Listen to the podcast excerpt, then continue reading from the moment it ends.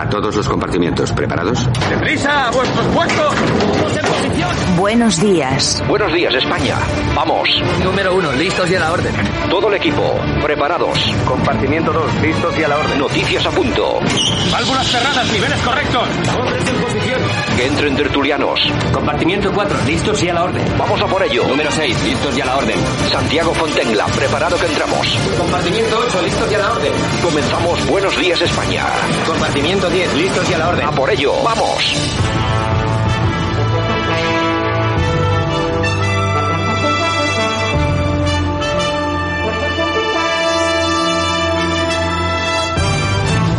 Buenos días España, martes 28 de junio 2022. Aquí comienza como cada día este programa 60 minutos de radio informativa con mucha opinión, mucho análisis y también algo de entretenimiento, ¿por qué no? Que nos hace bastante falta, sobre todo estando como están las cosas, que la verdad la realidad no está para echar cohetes. En fin, un saludo de parte de todas las personas que hacen posible que esto funcione, también de Javier Muñoz de la técnica y por supuesto desde que os habla Santiago Fontenla.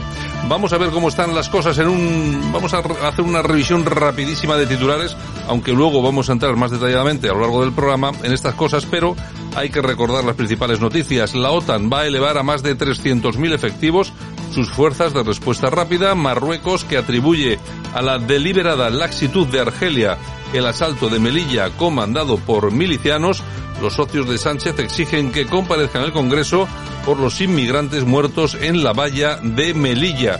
También nuestro presidente de gobierno, Sánchez, busca afianzar la relación con Biden un año después de aquel famoso encuentro, se acordarán ustedes, de los 30 segundos que bueno, yo creo que ni llegó a los 30. El PP expresa su apoyo a la OTAN y avisa que los jefes de Estado sabrán que medio gobierno de Sánchez está en contra y la reina Leticia y la primera dama de Estados Unidos, Jill Biden, han visitado la Asociación Española contra el Cáncer. Bueno, cazas, artillería aérea y helicópteros para proteger el espacio aéreo ante la cumbre eh, de la OTAN, la zona cero de IFEMA activa su fase crítica, controles aleatorios, drones, 98 perros y 60 caballos de policía. Reto logístico en la base aérea también de Torrejón para recibir 50 aviones oficiales en 5 horas. Luego estos son los que nos hablan del cambio climático, emisiones de CO2. Bueno, pues se plantan aquí con 50 aviones oficiales para hablar de la guerra y este tipo de cosas. En fin, y Rodríguez, que impide contestar a Irene Montero hasta en cinco ocasiones sobre las muertes en Melilla. Bruselas, mientras tanto, aprueba el segundo pago del plan de recuperación y avanza dudas por la reforma de las pensiones. Sánchez también defiende ante Aragonés apostar por el diálogo por muy duras que sean las crisis y Arrimadas confirma que será la presidenta de Ciudadanos hasta completar la refundación que puede extenderse seis meses. El gobierno aprobaba ayer la ley trans que permite el cambio de nombre en el registro sin diagnóstico médico y los transportistas que deciden no reanudar el paro en julio mientras expira el periodo de gracia para que Rusia pague su deuda. Y atención, la Fundación de Víctimas llama al Congreso a frenar el blanqueamiento de ETA, ya que la memoria no es negociable. Bueno, Vamos a hablar de esos temas y alguno más, por supuestísimo, durante nuestros próximos 60 minutos aquí en Buenos Días España. Vamos con ello, vamos a comenzar. Buenos días, España. Escuchas Buenos Días España. Aquí no nos callamos.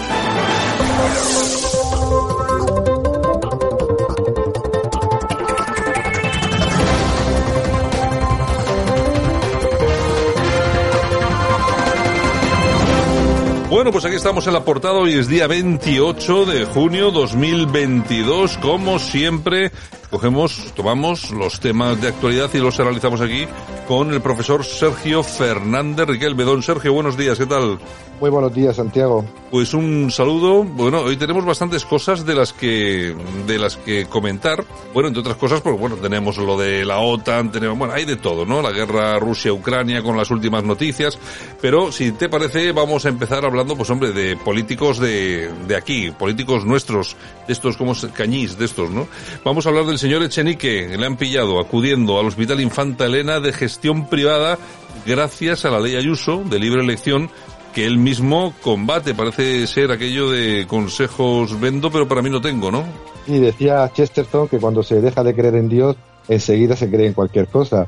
Y la nueva izquierda, tras dejar de creer en el marxismo, porque ya obviamente se agotó, ahora parece que también cree en la iniciativa privada. Eso sí, van a hacer publicidad de que son todos pro Estado, pero a la hora de la verdad, como Echenique, eligen pues eh, hospitales privados para eh, resolver sus problemas médicos. No es el primer caso, ha pasado con socialistas de prestigio y también con podemitas de prestigio. Obviamente dicen una cosa para contentar supuestamente a su público tradicional, pero a la hora de la verdad, pues esta izquierda es más globalista de lo que parece. Bueno, pues es como están las cosas y es el ejemplo que nos lanzan cada día. Ya saben ustedes siempre lo mismo que decimos eh, cada día. No hagan mucho caso a estos políticos porque al final la verdad es que nos van a engañar a todos. Bueno, vámonos hasta el País Vasco. Hay noticia también hablando del euskera. Solo el 19% de los niños vascos habla euskera en la calle. Bueno, un 19% lo dice el Observatorio de Sociolingüística. Si dice un 19, que será justo la mitad, aproximadamente un 8 o un 9%, después de gastarse un billón de las, con B, ¿eh? de las antiguas pesetas desde el inicio de todo este embrollo de la potenciación del euskera por parte del separatismo para utilizarlo como arma arrojadiza contra aquellos que no considera vascos o que considera menos vascos o no sé. La cuestión, un billón de las antiguas pesetas para que solamente lo hablen aproximadamente un 10% de los niños en la calle, Sergio. Los viejos carlistas reconvertidos por Sabino Arana en nacionalistas étnicos, pues eh, se ilusionaron con crear una sociedad nueva, con un nuevo idioma y con una nueva identidad, pero han pasado las décadas, han pasado eh, mucho tiempo y al final la realidad se impone. El País Vasco es parte de España, los vascos pues son más listos que sus políticos y, usan la lengua común de todos los españoles para comunicarse entre sí y con los demás. Se han gastado millones y millones, como tú has dicho, en potenciar el euskera, algo que podría llegar a ser lógico, defender un idioma español pues, eh, regional, pero claro, a base de imponerlo, como lengua prioritaria, vehicular, sobre el idioma común que al final pues está demostrando que sobrevive porque la realidad siempre supera la ficción. Bueno, y siempre utilizándolo como arma arrojadiza. Ahora escuchamos y oímos, leemos muchas noticias sobre lo que está pasando en Cataluña con los médicos o en Baleares. Bueno, hace mucho tiempo que esto ha pasado en el País Vasco. Miles y miles de profesores, de médicos, de funcionarios han tenido que salir de aquí pues por no controlar el, el idioma, el euskera, y bueno, se daba como una materia obligatoria para poder trabajar como funcionario. Así han estado las cosas y así es como están las aquellas personas que no saben euskera o que no lo controlan como ellos consideran se ven imposibilitados para trabajar en la administración pública. De hecho, en cualquier examen se valora con 25 puntos saber euskera y con un punto la carrera. O sea que ya me dirán ustedes, en el caso de que necesiten un médico, quién les va a operar. Seguramente que el mejor médico no va a ser. Igual sí es el que mejor habla el euskera, pero el mejor médico, desde luego que no va a ser el que lo opere. En fin, es lo que tenemos. Y seguimos. Stoltenberg evita valorar la cobertura de la OTAN sobre Ceuta y Melilla y recuerda que sería una decisión política, Sergio. Claro, soñaba el gobierno en que la OTAN le iba a resolver el problema que no quería afrontar en nuestra frontera sur. Eh, tras las, eh, el trágico salto a la valla eh, de Melilla que ha puesto de nuevo en entredicho la seguridad de nuestro franco sur. durante esta cumbre de la OTAN, España parece que está presionando a la OTAN para que ponga efectivos, ponga medios para poder defender la integridad territorial de España y nuestras fronteras. Y así se ha publicitado en todos los medios de comunicación que hablaban de que la OTAN va a mm, ayudar a España a proteger su frontera. Pero eh, Stoltenberg pues ha tenido que salir al paso diciendo, matizando esta declaración que ha salido en los medios. La OTAN pues está para ayudar a los Estados eh, miembros, pero eh, es una responsabilidad de España hacer frente a esta, a esta problemática en su frontera y además teniendo en cuenta que, por ejemplo, Marruecos y otros y otras dictaduras de africanas que tienen intereses en nuestro Mediterráneo, pues son socios, si no de la OTAN, sí de Estados Unidos. Y obviamente a la hora de la verdad Estados Unidos siempre va a elegir, como hace siempre, a aquel socio que menos preguntas haga y que más lealtad demuestre. Bueno, pues a los medios de comunicación había, había llegado la noticia de forma interesada, desde luego, que parecía, que parecía que el paraguas de la OTAN iba a cubrir también Ceuta y Melilla. Pues no, es falso. Eh, menos mal que sí lo hacen Canarias, pero en Ceuta y Melilla no. Y lo hemos dicho muchas veces en este programa, que hemos hablado del asunto, hemos hablado de la problemática, hemos eh, puesto sobre la mesa exactamente cuál es la realidad. En caso de tener un conflicto por estas dos plazas españolas, tendríamos gravísimos problemas por el apoyo que ahora mismo está recibiendo Marruecos por parte de Estados Unidos y de Israel.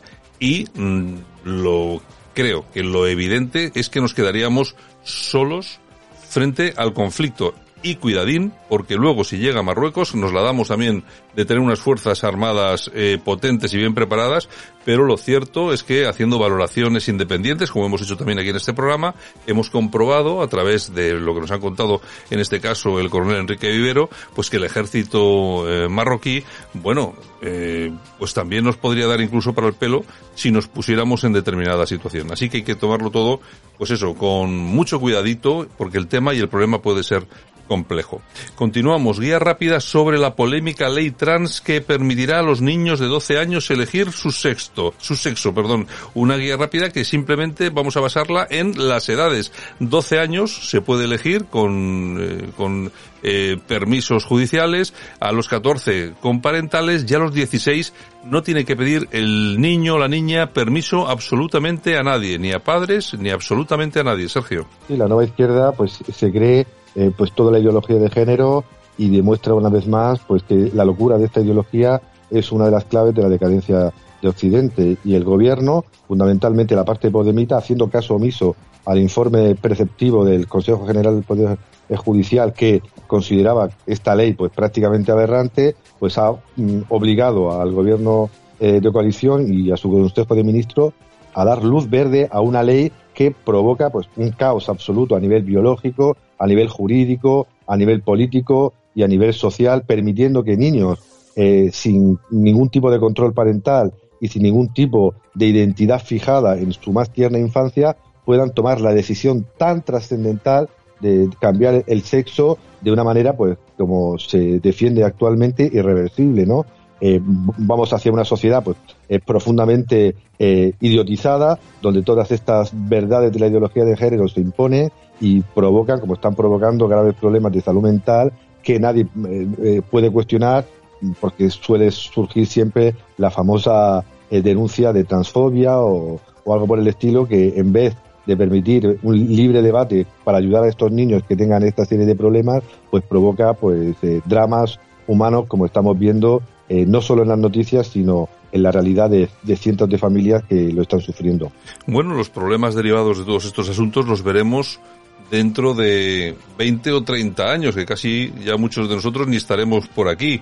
Son problemas que van a traer cola no para pasado mañana, sino para dentro de un tiempo y efectivamente lo que comentaba Sergio, ¿no? Con problemas mentales bastante, bastante graves. En fin, no sé, a quien le parezca normal que un niño o una niña de 16 años pueda eh, decidir sobre el cambio de sexo sin consultar con nadie, a quien le parezca normal, pues la verdad es que no acabo de, no acabo de entenderlo. Creo que hay otras edades para tomar este tipo de decisiones. Yo no dudo de que haya personas que, que necesiten, además, eh, como motivo de vida cambiar de sexo, pero a los 16 años.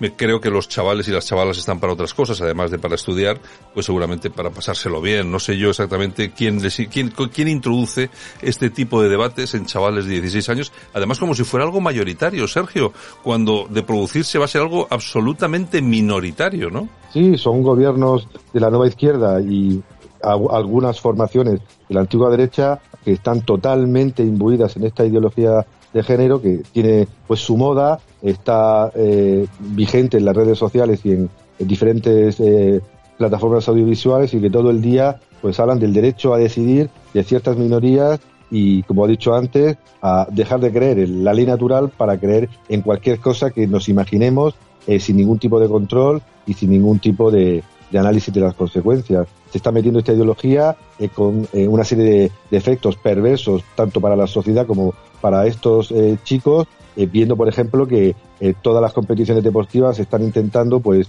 prohibir que, es, que las personas transexuales puedan competir en las categorías de su nueva identidad sexual. Además, también estamos viendo el caso de muchos chicos que pasados los años se arrepienten de esta decisión pues no informada y no consensuada con nadie y pues se montan una serie de dramas que los promotores de esta ideología eh, no quieren hacerse responsables. Es que el problema es efectivamente eso, que quien va a asumir los problemas derivados de todo esto son estos chavales que tomen esas decisiones y aquellos que eh, capitanean, lanzan estas leyes, pues lógicamente se van a ir de, de, rositas. Bueno, y polémica otra vez en Estados Unidos tras el último despiste de Joe Biden. Deja ver las surrealistas instrucciones que le ha facilitado su equipo. Otra más y en manos de este estamos, Sergio, en manos de este.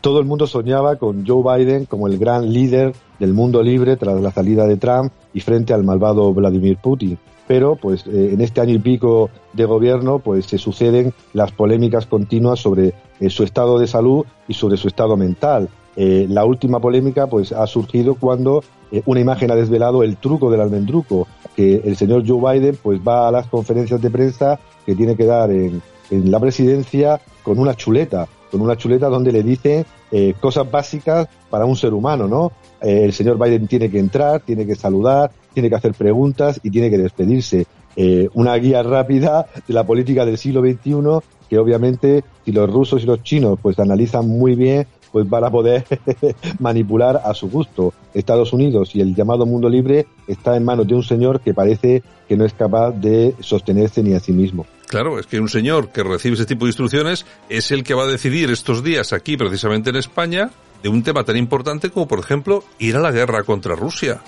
O sea, es que ¿a quién se le ocurre? O sea, es que esta es la gente de la que dependemos y de la que depende nuestro futuro. Yo es que, la verdad, eh, no sé, eh, entiendo y empiezo a entender además de, de, forma muy clara a la izquierda esta radical que se va a manifestar en contra de la OTAN. Claro, es que uno se pone a pensar realmente quién, quién nos está controlando en esta situación y, dices, pero bueno, esta gente es que cuanto más lejos de nosotros, mejor, desde luego, vamos, vamos, ni de, ni de coña que decía aquel, ¿no? En fin, bueno, y vamos a acabar con noticia en España. Hablábamos hace un momento de esa, de esa ley trans que posibilita a chavales y chavalas de 16 años el cambio de sexo. Bueno, pues si eso irrita o, o no irrita, está a favor de ello la izquierda. Bueno, lo que sí irrita es la posibilidad de que, como se está produciendo en la comarca de Torrijos, en Castilla la Mancha, de que se elijan mises infantiles en Almorox. Bueno, que tampoco creo yo que sea tan grave, ¿no, Sergio? No, no, no, no es nada grave. Parece más grave que se autorice a menores pues cambiarse de sexo, claro. a menores a abortar sin consentimiento paterno o a menores pues eh, eh, ser educados en, en todos los vicios del sistema para que voten a quien tienen que votar. Pero cuando alguna familia o alguna localidad decide pues mantener alguna tradición donde la mujer en este caso eh, sea la protagonista y para bien, pues ahí la nueva izquierda salta hablando de pues eh, cosificación de la mujer, de discriminación, de que pues las mujeres eh, son convertidas en objetos, etcétera, etcétera, ¿no? Unas niñas que van con la ilusión de ser las reinas del pueblo, pues al final pues tienen que dejar de serlo porque las reinas del pueblo tienen que ser aquellas niñas a las que Podemos y la nueva izquierda quieran convertir eh, por un sueño en, en reinas cambiando eh, su sexo verdadero. Bueno, pues ahí están los carteles. Sábado 9 de julio, elección de Miss Infantil.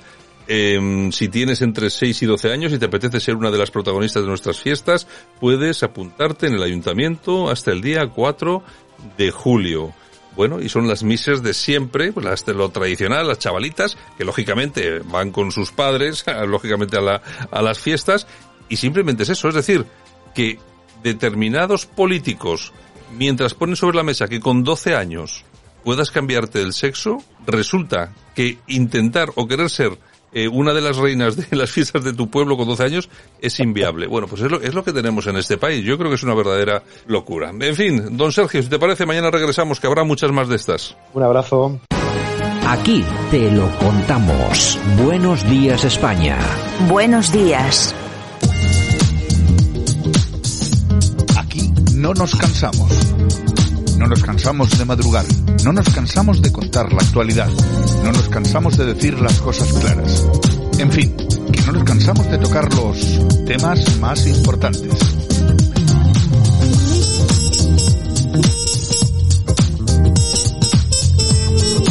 Bueno, pues aquí estamos en este No nos cansamos. Buenos días, Yolanda C. Buenos días, Santiago. Y por supuestísimo que estamos este 28 de junio 2022. Esto, ¿Cómo suena? eh, Ya suena, 28 a- pero su- suena de verdad a ya, terminar, ¿verdad? a terminar, Ya, a suena, ya suena a terminar, a finalizar.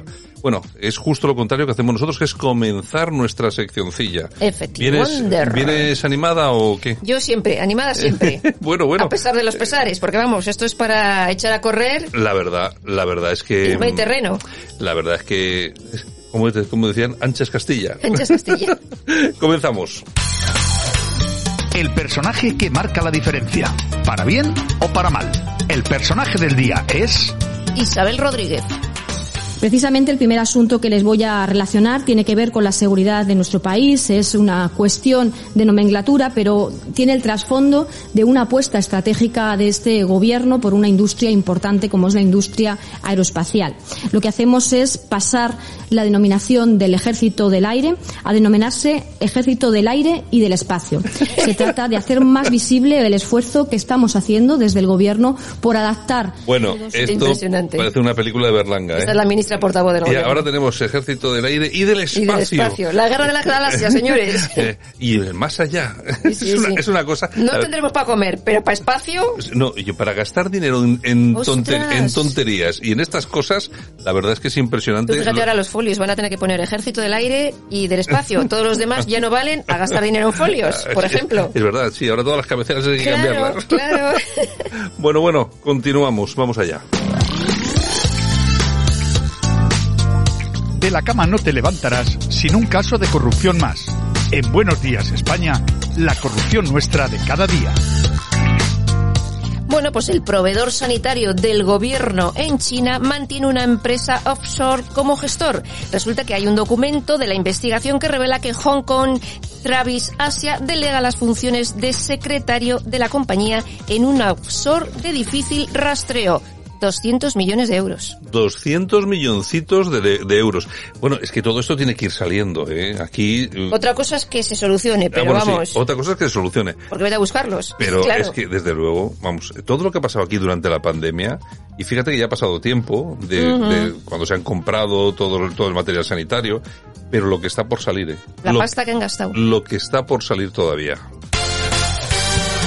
Subvenciones, subvenciones y más subvenciones. Los políticos se inventan cualquier cosa con tal de regalar nuestro dinero.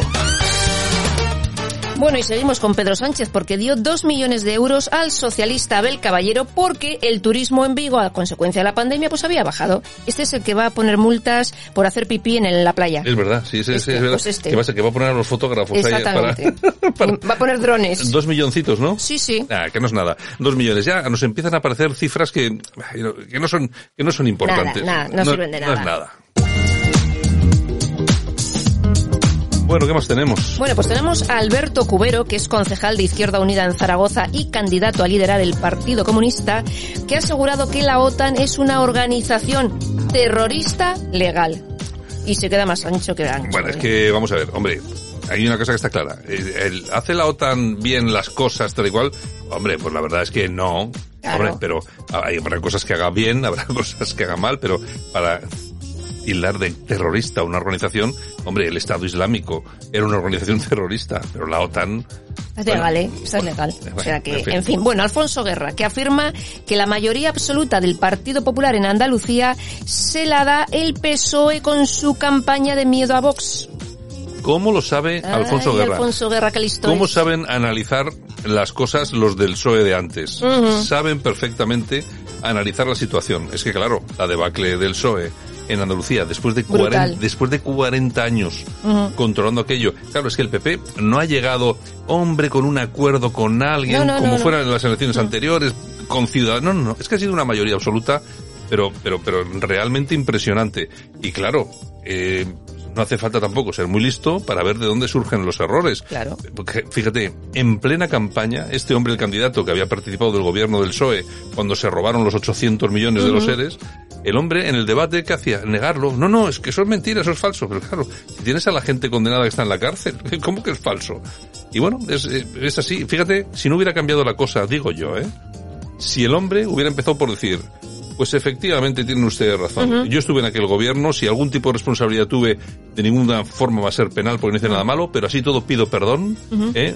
y desde luego no son mi referente los que han sido condenados y tal y cual. Y vengo con las manos limpias. Y vengo con las manos limpias. Tú fíjate cómo hubiera cambiado el Pues, tema, sí. porque ya se hubiera acabado el debate. A ver quién le dice ya nada a este hombre. Pero Pero, como no saben, en fin. Ay, de verdad. Bueno, el juicio por los atentados de París en 2015 concluye con un alegato del terrorista. Ha dicho que no es un asesino y que si le condenan, pues que sería un error. Recordemos que murieron más de 130 personas y 90 de ellas en la sala Bataclan. Bueno, pero tiene el derecho a hablar, bueno, y que diga lo que quiera, y esperemos que la condena sea Fuerte, que se dice. Bueno, fortísima, fortísima. Y seguimos en Francia porque el 60% de los franceses, según la encuesta de Ipsos, cree que hay demasiados extranjeros en Francia, cosa que ya sabemos porque hemos hablado de ello aquí muchas veces.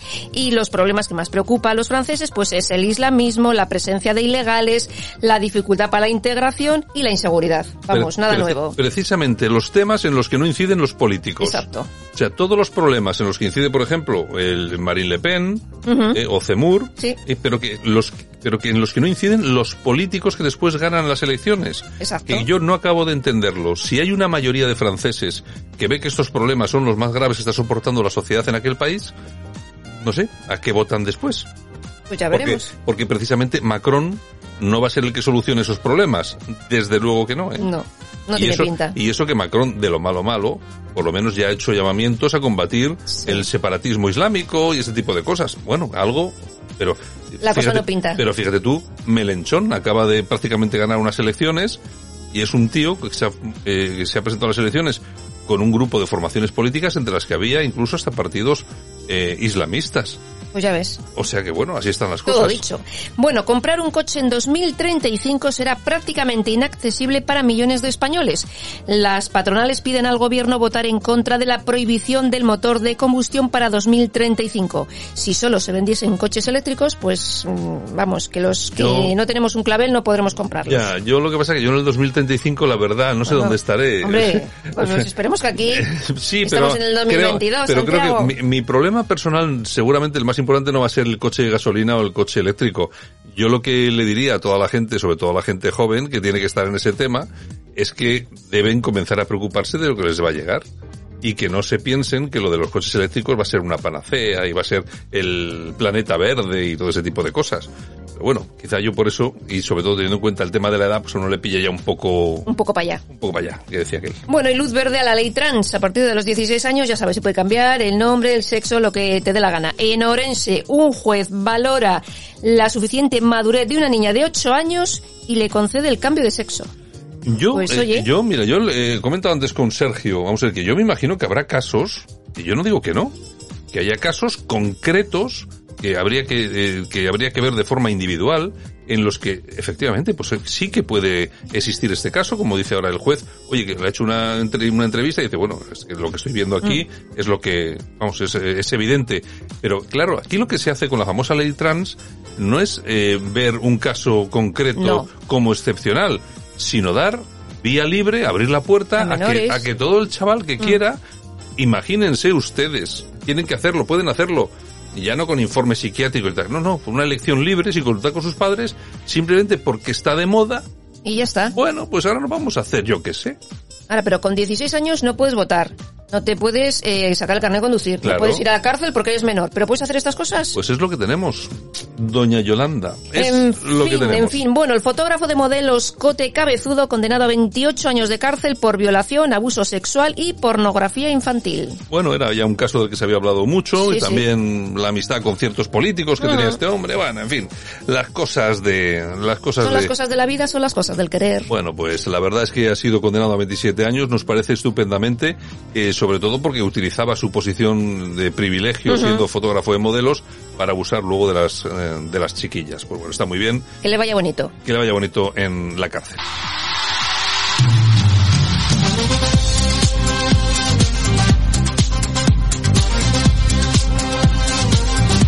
Y nosotros ya estamos en tiempo del precio justo. Hoy nos vamos a enterar de cuánto nos va a costar el Community Manager para el defensor del pueblo. ¿Cuánto nos va a costar? 90.000 euros. 90.000 euros para llevar el Twitter. 90.000. Y nunca mejor dicho, porque aseguran que no tienen personal para llevar las redes sociales. Y oye, 90.000. ¿Ustedes se imaginan que le venga el, el defensor del pueblo? No, no tenemos personal para que nos lleve las redes sociales, el Twitter. Eh, ¿Pero qué hace falta? ¿Un equipo de 20 personas para llevar Twitter? Habrá falta una persona, ¿no? Y punto pelota. Y, y punto pelota. Y encima, si es funcionario, mejor, porque con su sueldo, pues ya está cubierto. Y cobra 3.000 euros, porque encima Pero yo, a mí me gustaría saber qué personal hay en el defensor del pueblo para que no haya una No. persona que pueda llevar las redes sociales. No tengo, la verdad. Ay, qué inutilidad. Ni idea, pero desde luego, este tipo de contratos son los que huelen mal y siempre caen en algún amiguete cercano, Yo te alguna digo, cosa de 90.000 estas. por llevar las redes sociales. Vamos con Bueno, las toñejas. Pues para la Audiencia Nacional, ¿Qué han hecho en la Audiencia Nacional? archivar la investigación sobre la financiación de Podemos por Venezuela. ¿Qué me dices? O sea que se han ido de rositas. Se van de rositas. Bueno, aplausos. Pues para Ibai Llanos. Bueno, Oye, ¿por por ese exitazo de la velada de boxeo del fin de semana, que se apuntaron más de 3 millones de personas a verlo, ¿eh? Más de 3 millones, casi 3 millones en el momento que más eh, personas conectadas eh, estaban asistiendo a la famosa velada. 3 millones y medio. Combinación entre lo que es la música eh, urbana, pues bueno, con actuaciones muy llamativas, Bizarrap, Nicky Nicole, bueno, y alguna cosa más. Y eh, todo eso combinado con boxeo, boxeo de famosos, e incluso hasta David Bustamante, allí el pobre, claro, se notaba con cuarenta y tantos años ya, frente a un tío de 22 que encima mide 30 centímetros más que tú, la cosa se complicó. Bueno, la cuestión, y yo creo que el mensaje el- el- es importantísimo que sale de todo esto, es que la televisión debe de estar muy preocupada porque estos son los inicios, estos son los inicios de los programas en streaming, es decir, esto ya no es un streamer eh, comentando sus cosas o jugando un videojuego, No. sino que ya estamos hablando de programas de televisión, pero en streaming, eh, además muy bien organizado Y donde se mueve mucho dinero. tecnológicamente muy bien hecho, donde lógicamente se mueve mucho dinero con sus patrocinadores, etcétera, etcétera. Y yo me imagino que las televisiones deberían de comenzar a preocuparse de verdad, porque eh, que si has logrado colocar un programa de este tipo y con un, con un deporte tan denostado y tan insultado como el boxeo. Exactamente. Si has logrado convocar a tres millones y medio y has eh, logrado llenar el Palacio Olímpico En Badalona, sí, sí, Badalona, bueno, pues, Pues es, que, es que algo está pasando. Yo imagino que alguien tendrá que estar pensando en las televisiones, oye, esto se nos va de las manos o hacemos una oferta multimillonaria Ay, al, al este para quitárnoslo del medio. O Que si va a no, ser que no. O si no, tenemos que empezar a cambiar un poco el modo de gestionar y de hacer televisión. Es lo que hay. Bueno, es eh, simplemente un aviso, ¿eh? Aviso para que- Navegantes. para navegantes.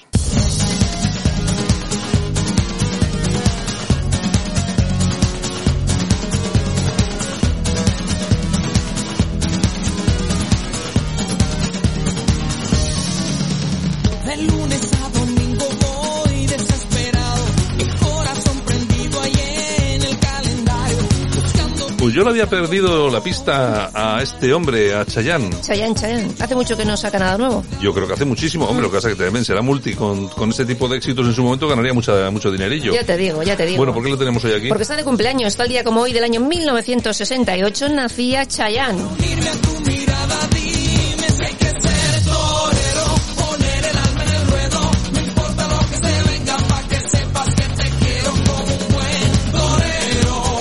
Y también tal día como hoy, pero del año 1971, nace Elon Musk. A ver si de una vez eh, despega la Starship esta que estamos esperando, que nos van a dar aquí las uvas. Oye, que no le da el permiso los de la NFF no sé qué, tal. Oye, venga, vamos a lanzarla ya Eso es sin vivir, Santiago. Es que tú fíjate cómo están las cosas. Las, las tienen medio preparadas. Mm. Bueno, yo creo que todavía tiene que montar alguna cosa, pero bueno. Tiene que lanzarla, que saldrá mal. Habrá que lanzar por lo menos dos o tres veces hasta que salga bien, porque este es el primer vuelo orbital. Ya, ya. Tiene que regresar. Fíjate tú si es triste el asunto que esta, el primer vuelo, si aterriza, la van a hacer aterrizar sobre el mar. Por si acaso hay problemas, que no quieren una cosa tan grande que cause estragos. Ya, ya, ya, ya. Pero tú fíjate de ahí, luego tenemos que ir a la luna. Eh, se está preparando ya, se está preparando la nave para ir a la luna, para volver a llevar eh, astronautas. Va a ser, si todo sale bien, la, se va a colocar a la primera mujer que ha pisado la luna y después, ya tomando como base la luna, pues se va a intentar llegar a Marte. Vamos a ver, pero es que yo, que me pilla tarde. O sea, dense un, Joder, Santiago, vaya Den- día que tienes hoy. Te pilla dense- tarde todo. Dense un poquito de prisa que quiero verlo. O sea, Ay. es que desde luego... Ay, señor. Bueno, también tal día como hoy, pero del año 1966 se, con- se constituye la aerolínea Iberia. Y nos vamos al año 1997 porque tal día como hoy de ese año en Estados Unidos el boxeador Mike Tyson es descalificado por arrancarle un trozo de oreja a Evander Holyfield. Un mordisco. Yo, sé, yo me acuerdo de ese combate lo vi en directo. Era de esos Qué que daban, esos los daban por Canal Plus, cuando existía por Canal Plus, y entonces te levantabas para ver el combate más o menos a las 6 de la mañana. Mm. Te levantabas ahí medio somnoliento, te ponías delante de la televisión, 30 segundos de combate y a la cama otra vez. O sea, no le daba, por lo menos tres o cuatro asaltos, nada, nada. Ay, de verdad. Bueno, también tal día como hoy del año 1941 nace el jugador de baloncesto Clifford Luick. Y también tal día como hoy, pero del año 1972, fallecía el historiador Rafael Pérez de la Dehesa.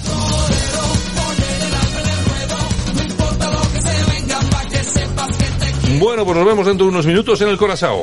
Pues hasta ahora.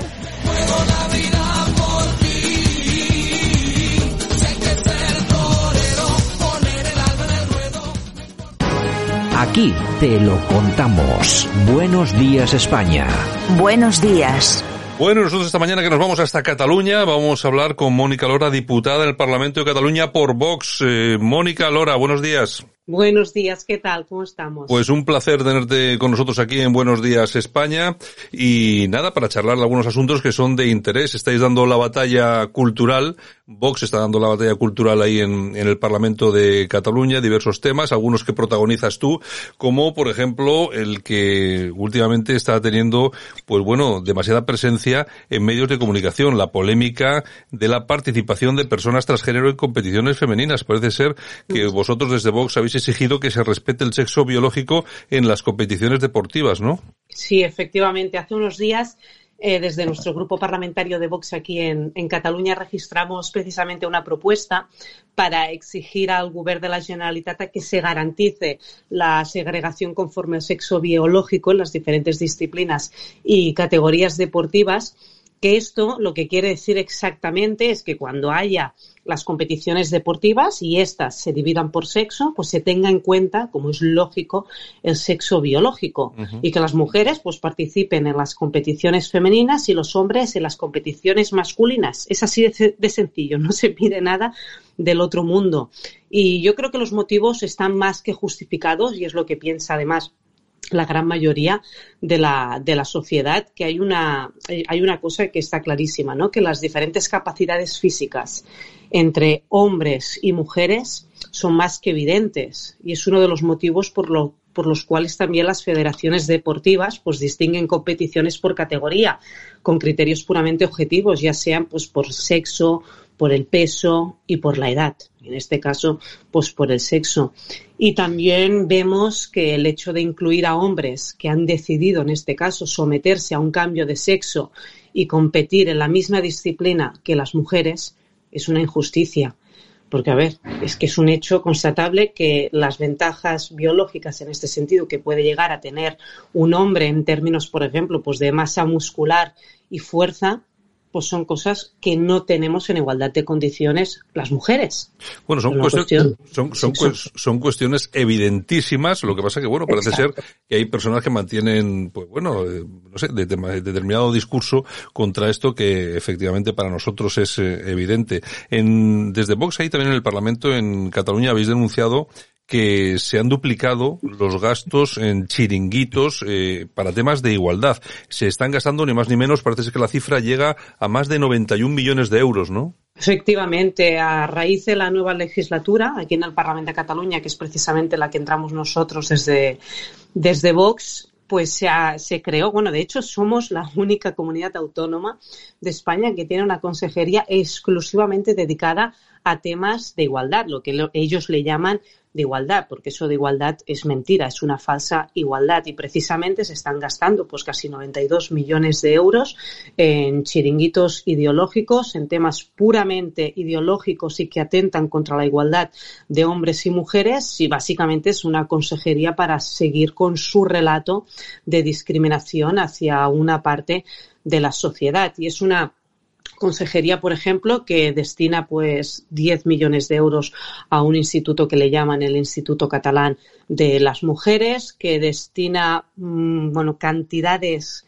ingentes, por ejemplo, para políticas públicas de LGTBI, eh, cantidades también para fomentar en este sentido eh, un falso empoderamiento de las mujeres, también para el tema de violencia que ellos le llaman machista y una serie de, de chiringuitos que, bueno, si realmente la gente supiera en qué se invierte, en este caso, la Generalitat de Cataluña y concretamente la Consejería de Igualdad y Feminismos, en qué invierte su dinero, se tiraría los pelos. Con toda seguridad. Y también habéis pedido eliminar el Observatorio de la Igualdad de Género, ¿no? Porque consideráis que atenta contra la igualdad entre hombres y mujeres, ¿no?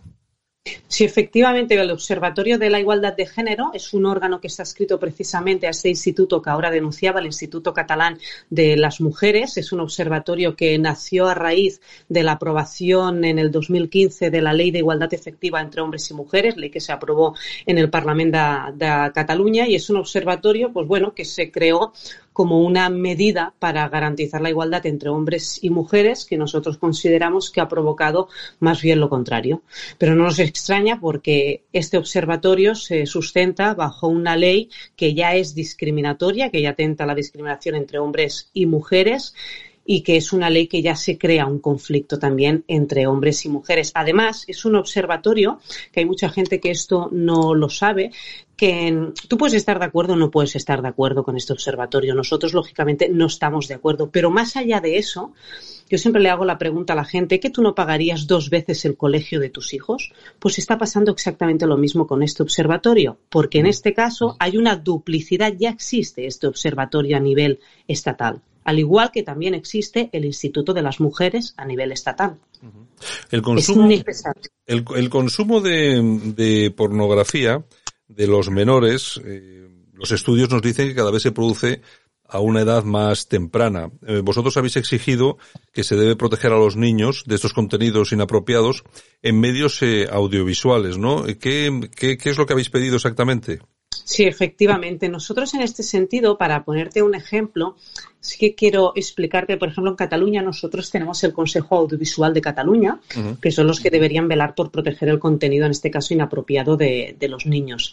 Eh, sin embargo, por ejemplo, nos hemos encontrado, y aquí es donde empezamos a, a tirar, a tirar del, del, hilo, que hay un programa que se dice el punto D, donde se trata temática sexual con escenas sexuales y que emiten capítulos de este programa a las 10 de la noche, pero sí que nos hemos encontrado que días más tarde se remitían los mismos capítulos en horario protegido, como por ejemplo el sábado, el sábado al mediodía. Yeah. Y actualmente incluso está disponible este contenido en TV3 a la carta, a nivel online. Y encima sin ningún aviso eh, a los espectadores de que contiene imágenes y escenas eróticas que no son aptas, lógicamente, para, para todos los, los públicos.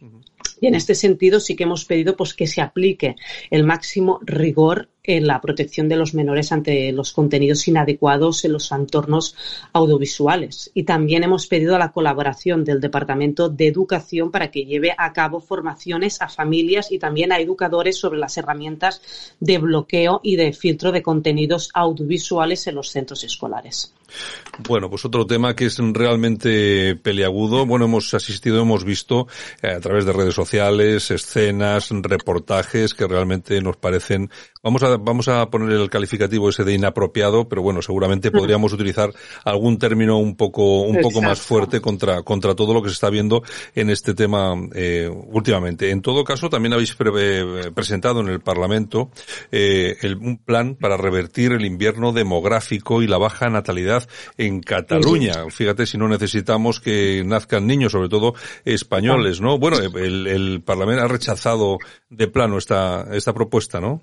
Sí, no solo eso, sino también tacharon la propuesta de, de xenófoba. Sí, bueno, lo típico. Por pedir en algunos puntos el tema, bueno, por defender el tema de la prioridad nacional, que no se está discriminando en este sentido absolutamente nadie, simplemente se dice prioridad nacional primero los de casa, como debe ser. Uh -huh. Si no miramos uh -huh. nosotros para los españoles, ¿quién va a mirar? ¿no?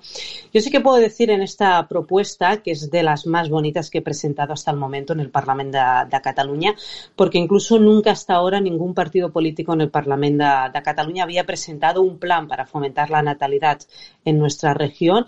De hecho, se ha hecho pues todo lo contrario, se ignoraba, incluso se negaba el problema y ha tenido que verse con la entrada de Vox en el Parlamento que se ha tenido que poner encima de la mesa la grave situación de la natalidad y proponer medidas concretas para intentar revertir esta tendencia a la baja, que vamos en caída libre. Y era un plan de natalidad que está dividido en tres ejes principales de actuación que el primero de ellos son medidas fiscales, porque urgen medidas fiscales específicas para poder liberar renta disponible a aquellas familias que decidan tener un hijo. En segundo lugar, medidas de apoyo económico directo o indirecto para acompañar y ayudar a aquellas parejas que quieren tener un hijo o que quieran también aumentar su familia. Y tercero, ese plan constaba también de medidas de sensibilización y concienciación público-político de la importancia de la natalidad. Pero pienso también que ya no es un tema económico, sino también es un tema cultural. Y hay que explicar a la gente, también a la sociedad en general, los problemas y las consecuencias de la baja natalidad, en este caso, pues en nuestra región, en Cataluña. Está claro que el, el, problema está ahí. Bueno, y me gustaría eh, también preguntarte, se pone en marcha la ley trans que permite a niños elegir sexo desde los 12 años, pero a partir de los 16 sin pedir permiso ni tan siquiera a los padres. ¿Qué te parece? Es una barbaridad, es una barbaridad. Y no solo eso, sino, te voy a poner un ejemplo, ¿no? Resulta que, bueno, los menores de edad, pues no se puede votar hasta los 18, hasta los 18 años, no podemos conducir hasta los 18 años, tampoco podemos comprar tabaco, no podemos cambiar, no podemos eh, comprar alcohol, pero sí que te podrás cambiar la identidad, te podrás cambiar el nombre y te podrás cambiar el sexo sin la autorización de los padres. No tiene ningún, ningún tipo de sentido. Y no solo eso, sino también que van a incentivar a que todos estos niños puedan hormonarse, incluso, es que es muy fuerte lo que, lo que voy a decir y ahora estoy pensando también como, como madre, cambiarse el sexo provocando unos daños irreversibles en menores de edad. Es algo muy grave. Está claro, efectivamente es así. Bueno, pues eh, ahí tendremos que estar a la expectativa de todo lo que va a ocurrir con este asunto que nos parece de máxima gravedad. Bueno, eh, Mónica, me gustaría eh, preguntarte ya finalmente un poco aparte de este tema, bueno, ¿qué tal van las cosas por Cataluña? ¿Qué tal os va a Vox por Cataluña? ¿Qué tal van las cosas? ¿Qué perspectivas? ¿Qué tenéis? No sé si manejáis encuestas, eh, yo qué sé, alguna cuestión de este tipo. No, para mí la, mejor, encuesta es la calle, ¿no? Y la calle la gente está, muy preocupada por la situación que tenemos en Cataluña. Sí que en este sentido nos sentimos muy respaldados por la, por la ciudadanía y nosotros pues vamos avanzando, vamos trabajando, vamos pisando calle, estamos con la gente a pie de calle y vamos elevando pues todos sus problemas y cosas cotidianas, las cosas palpables, las cosas que realmente les afectan a los catalanes y les damos voz en el Parlamento de Cataluña. Y nosotros pues seguimos trabajando en este sentido. No nos lo ponen fácil porque sí que es cierto que existe un cordón antidemocrático dentro del Parlamento, pero estamos abriendo debates y estamos abriendo melones en este sentido dentro de la administración catalana que nunca se habían abierto. Nunca. Hay temas importantes en Cataluña, muchos, como en el resto de España, pero eh, dos que me gustaría que me dieras tu opinión. Por un lado, la creciente islamización. Tenemos municipios como Salt, etcétera, etcétera, donde eh, la población inmigrante supera ya a la población española o catalana. Y luego, por otro lado, también tenemos el tema de Barcelona que está a la deriva con el tema de ocupación, etcétera, etcétera, etcétera. Me gustaría que me dieras una valoración sobre esos dos temas, la islamización eh, de ciertos municipios en Cataluña y las políticas de Ada Colau con respecto a esa ocupación que parece ser que está más a favor de los ocupas que de los propietarios. No, el tema de la creciente islamización sí que es verdad que, es un tema que es muy preocupante, especialmente en nuestra región. Como bien has dicho, tenemos municipios aquí, como por ejemplo la provincia de, de Gerona, el municipio de Sal, que lo conozco especialmente porque lo he pisado muchísimo. Son municipios que da miedo la deriva que están cogiendo. Y esto también va muy relacionado el, el cómo, está, cómo estamos viviendo el, el tema de la natalidad en, en nuestra región. Porque sí que es cierto que la natalidad va a la baja, pero si tú haces, por ejemplo, una criba de las madres que tienen hijos actualmente en Cataluña, las madres extranjeras son una gran mayoría. Sí. Eso quiere decir que las madres autóctonas tenemos muchos menos hijos o incluso algunas ni tenemos, porque retrasan tanto la edad de la maternidad que muchas de ellas cuando quieren tener hijos ya no los tienen Y esta es una de las consecuencias también que se está provocando, que ahora lo comentábamos, ¿no? Que haya municipios como Salt, en Gerona, que no sé si diría si somos ya más del 50% de la población. Y Sí. esto también viene derivado por las políticas buenistas y las políticas de efecto llamada que se llevan impulsando desde hace muchísimos años desde el Gobierno de la Generalitat. Hace poco, Per Aragonés, el presidente de la Generalitat, lo dijo bien claro. No, no recuerdo las palabras textuales, pero venía a decir que musulmanes de Cataluña no hace falta que os integréis en Cataluña. Cataluña os va a acoger igual. Es que existe, ahí existe una, una mm, eh, clara complicidad, ¿no? Entre el separatismo y el islamismo, ¿no? Totalmente, llevamos muchísimos años viéndolo. Bueno, de hecho, años. de hecho, de hecho hemos visto políticos separatistas dando mítines en mezquitas o en locales cercanos a las mezquitas, ¿no? Sí, yo en este sentido una de las cosas que, que veo en, en relación a esto es que los políticos independentistas han utilizado y siguen utilizando en este caso a los inmigrantes, a la comunidad, por ejemplo, musulmana, pero los utilizan como mercenarios electorales, puramente para esto. Está claro. Mónica, eh, y nada, y lo de la ocupación en Barcelona, ¿qué, qué ocupación opinas? en Barcelona, sí, aquí en, la- en toda la provincia, ¿eh? incluso en toda la provincia, pues yo vivo, por ejemplo, en un municipio que es en Mataró y somos uno de los municipios, por ejemplo, más afectados por las ocupaciones. Bueno, esto es un resultado, pues a raíz de las de las políticas que se llevan impulsando desde el Gobierno de la Generalitat, que se ha puesto realmente una alfombra roja a, a que se puedan producir ocupaciones ilegales en, en nuestra región que está provocando un auténtico calvario no solo a los propietarios de las viviendas, que ya es evidente, sino también a las propias comunidades de vecinos. Antes de ayer me comentaba un vecino también que viven aquí en, en una zona donde hay bastantes urbanizaciones con piscina y demás, que habían tenido que sacar el agua de las piscinas porque los ocupas estaban compartiendo las piscinas, lógicamente, con los propietarios y no querían. Y no voy a decir los nombres de los ocupas, porque muchos de ellos son Mohameds, etcétera, etcétera. Sí, lo, lo- lo- lógico, lo normal, bueno, lo que, lo que viene ocurriendo en todos, en todos los lugares de España, que si ven, si se ven las listas, pero no ya solamente de lo, quiénes son los ocupas, cuando eh, las instituciones reparten los pisos, uno echa mano de los, de los, de los listados y te quedas asombrado, ¿no? Pues claro, son todos, efectivamente, son todos Mohamed, etcétera, El, etcétera. pro- el problema en este sentido que los criterios y los baremos para cobrar la gran mayoría de, de ayudas públicas están hechos de una manera que benefician a una persona inmigrante. Eso sí. que las personas autóctonas, pues que normalmente pues tenemos un trabajo, aunque sea uno de los dos, ¿no? En casa siempre tienen un trabajo, tienen una vivienda en propiedad, que son cosas que no te eximen de la pobreza. Pero ¿qué pasa? Los criterios y los baremos están enfocados de una manera que suelen beneficiar a personas extranjeras y eso habría que cambiarlo. Está claro. Bueno, pues nada, Mónica Lora, diputada del Parlamento de Cataluña eh, por Vox, eh, nada, pues eh, nos alegramos de que haya estado con nosotros esta, esta mañana hablando de todos estos temas, que son todos muy polémicos. La verdad es que también Sí. nosotros eh, agradecemos que por lo menos haya una política, en este caso como tú, que no, no tenga problema en hablar de todos estos asuntos. Y bueno, esperemos que no sea la última vez que estás con nosotros. Estás invitada para que cuando tengas cualquier cosita puedas participar aquí en Buenos Días España. Pues muchas gracias y nos vemos pronto. Muchas gracias, Mónica. Un abrazo. Gracias. Estamos en tiempo de corazón. Lo mejor y lo peor de nuestros famosos en Buenos Días Corazón. Todo el salseo patrio con Yolanda C.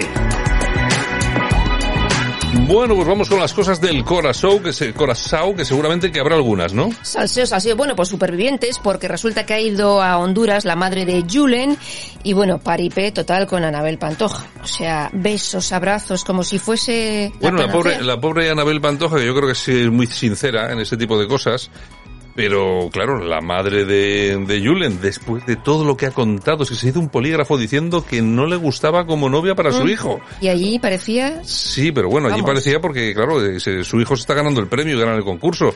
Pero ya veremos, a ver, a mí lo, yo lo que quiero ver es cuando vuelva Anabel aquí Y vea todo. y vea todo. Y bueno, atención, porque creo que se va a montar también otra gorda, porque hay entrevista para el miércoles Con Omar Sánchez. de Omar Sánchez, El ¿no? negro. Que parece que va a decir cosas horripilantes. Pues como que pasa de eh, Anabel Pantoja. Me imagino que dirá esa... bueno, pues ya, Pero, pero, no creo que diga mucho más, ¿eh? O sea, o sea, cosas así malas de Anabel no creo que diga. No sé, Dirá que está cansado, que no le ha gustado cómo ha actuado. Digo yo que irá por ahí los tiros, ¿eh? Dicen, dicen que la entrevista va a ser muy potente. Pues ya veremos, ya veremos. que, no la que sé. se hemos quedado también es la madre de, de la, la pantojita, Sí. la Merchi. Bueno, de hecho ha puesto algunos mensajes en redes sociales bastante potentes, ¿no? Sí, sí, sí, sí, no le ha gustado cómo actuaba la madre de, de Julen y tal.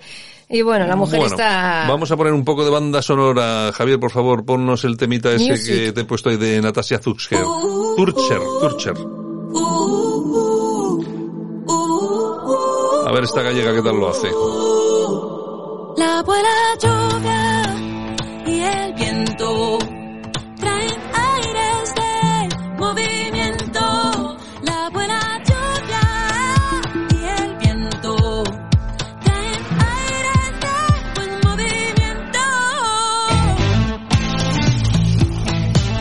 Bueno, pues se acaba de sacar nuevo trabajo. But Life is Beautiful. Este trabajo contiene este tema, Aires de Movimiento. Es Natasia Zurcher. ¿Qué más tenemos? Bueno, pues a la actriz transexual Carmen Gedet la ha caído la del pulpo por criticar a Montero, a la ministra de Igualdad. Ha dicho exactamente, lo único que quiere es ponerse el pin de progre, quiere ir de guay, quiere ir de mira qué moderna soy. Y lo que me estás haciendo a mí y a mi colectivo es una putada. Tal cual. Tal cual, he leído textualmente. Claro, ¿eh? lo que pasa, claro, todo esto, en cuanto esta gente, en cuanto se sale un poco de las eh, de la vía común y normal que le han impuesto, pues claro, a criticarla. Bueno, muchas feministas están pidiendo su dimisión, vamos. Bueno, ¿qué En más? fin, bueno, y Ana María Aldón, que sigue ahí missing en Sanlúcar con su hijo y no coge el teléfono a nadie. Está absolutamente desaparecida. Sí, sí, sí, sí, sí, estará pensando. Yo creo que habrá separación. Además, yo veo muy feliz a, A Gloria Camila. Mm. así que yo creo que habrá separación. Habrá habido ahí mucha movida. Bueno, y Raquel Mosquera, que le ha dicho a Terelu y a su hermana que se tendrían que cuidar un poquito más de su, de su madre. Mm. Mm. Hasta también la va a caer la del pulpo, me parece a mí.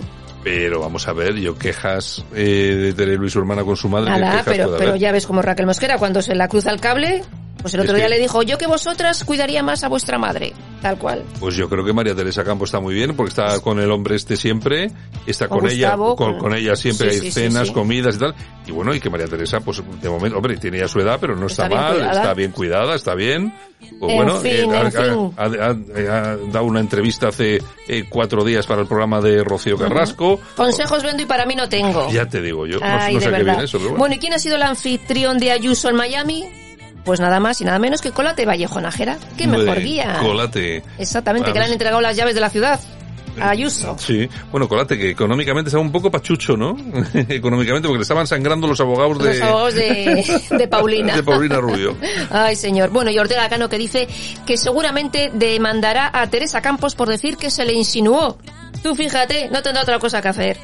Eh, ¿y, qué. ¿Y qué va a hacer? ¿Y qué- qué va a decir? ¿Qué Es que esa señora ha dicho que se, y, bueno, demuestre que es lo contrario. Bueno, pero ¿tú te crees que María Teresa Campos va a decir eso sin ser verdad? Ay, exacto. O sea, vamos a ver, y además es una insinuación. ¿eh? Si no estuviera con no sé qué, con lo guapa que tú eres, pues ya Pues está. nada, ¿qué, al juzgado, que te lo sabes de memoria al camino. qué- qué problema es? Lo que pasa es que tienes que ir al juzgado para otras cosas. Exactamente, Pero bueno, y no eh. para eso. Bueno, y Ana Rosa Quintana, que ha, reapareci- ha reaparecido en una fiesta organizada por su productora Mm. y ha sorprendido con su look, así mm, el pelo rapadito a consecuencia del, del cáncer, pero muy guapa. Sí, muy rubia, y, rubia y Sí, tal, sí, ¿no? Sí, sí, Bueno, pues yo creo, dicen que para después del verano volverá a la tele, ¿no? dice que, que vuelva al programa, o sea Bueno, que- pues bueno, pues estupendamente. disfrute ahora del verano. Enhorabuena, ¿qué más Exactamente. tenemos? Bueno, para terminar, que ya veo la música.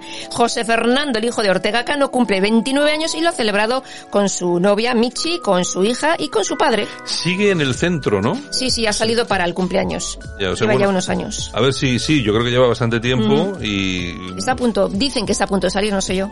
bueno, a ver qué tal, a ver qué tal lo lleva. Hombre, yo- la ayuda de su padre, de su familia la va a tener, desde luego. Lo que pasa es que claro, ya lleva mucho tiempo. Exactamente. Le, está costando, le está costando. Bueno, yo creo que a todo el mundo le cuesta ese tipo de cosas, ¿no? Y la novia que no es tanto de devoción de la familia también. O Sí, sea que... sí, bueno, es que uf, uf, uf, es una cosa, es una cosa. en fin. Ay, de verdad, todos no son voy a- frentes abiertos. No voy a entrar yo en calificativos. Ni más ni menos. Bueno, Yolanda C, hasta, Hasta mañana. mañana. Venga, y nosotros también nos despedimos, hacemos nuestras maletas y nos vamos. Un saludo súper cordial. Muchas gracias por estar con nosotros. Mañana regresamos aquí a Buenos Días España. Chao, hasta mañana.